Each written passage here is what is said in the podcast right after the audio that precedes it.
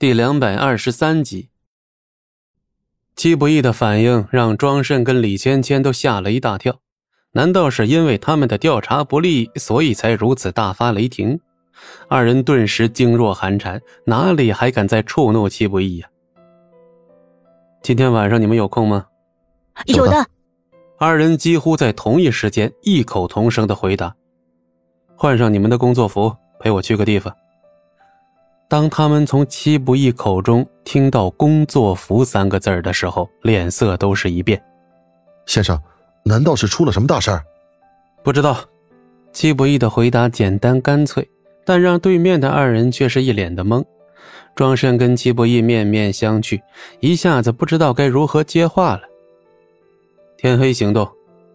庄慎和李芊芊自然不敢有怨言，立刻点头答应。夜幕很快降临到这座美丽的城市，而莫小鱼在一整天都没见到戚不义之后，心里也难免有些担心。他倒不是担心戚不义会遇到什么危险，而是担心戚不义会不会做出什么可怕的事情。但好在莫小鱼一整天都关注着戚家那边的动静，所幸是没出什么大问题。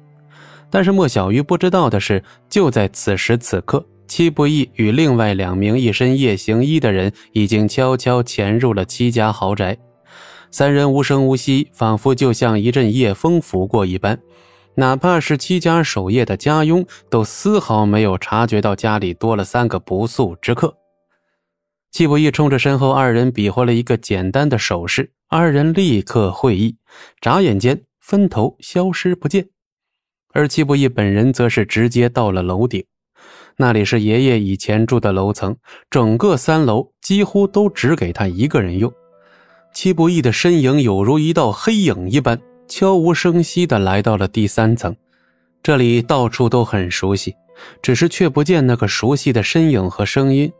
戚不义强忍着心中不断涌出的悲痛，一步一步走向那间熟悉的房间。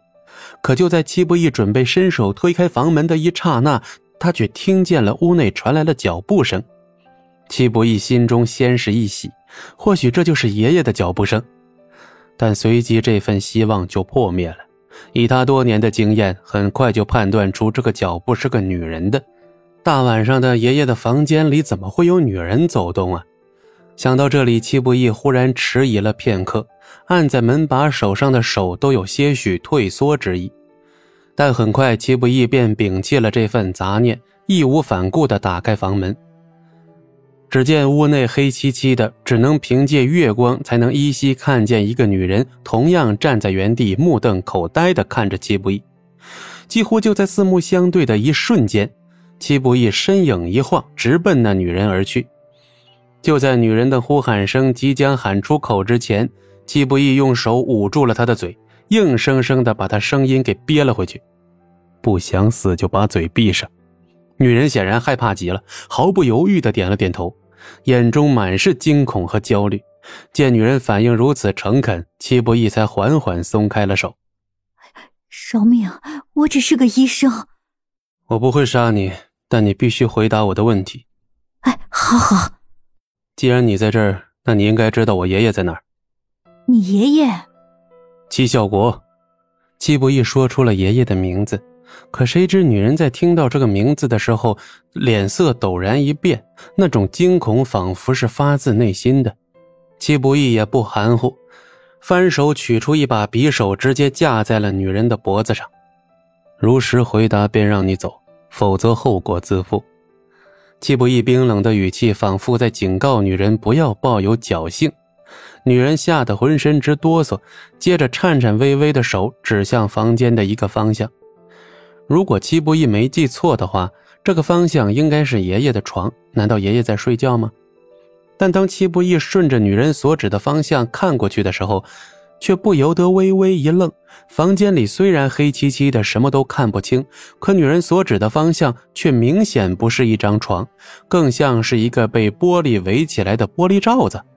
在爷爷的房间里怎么会有这个东西啊？把灯打开。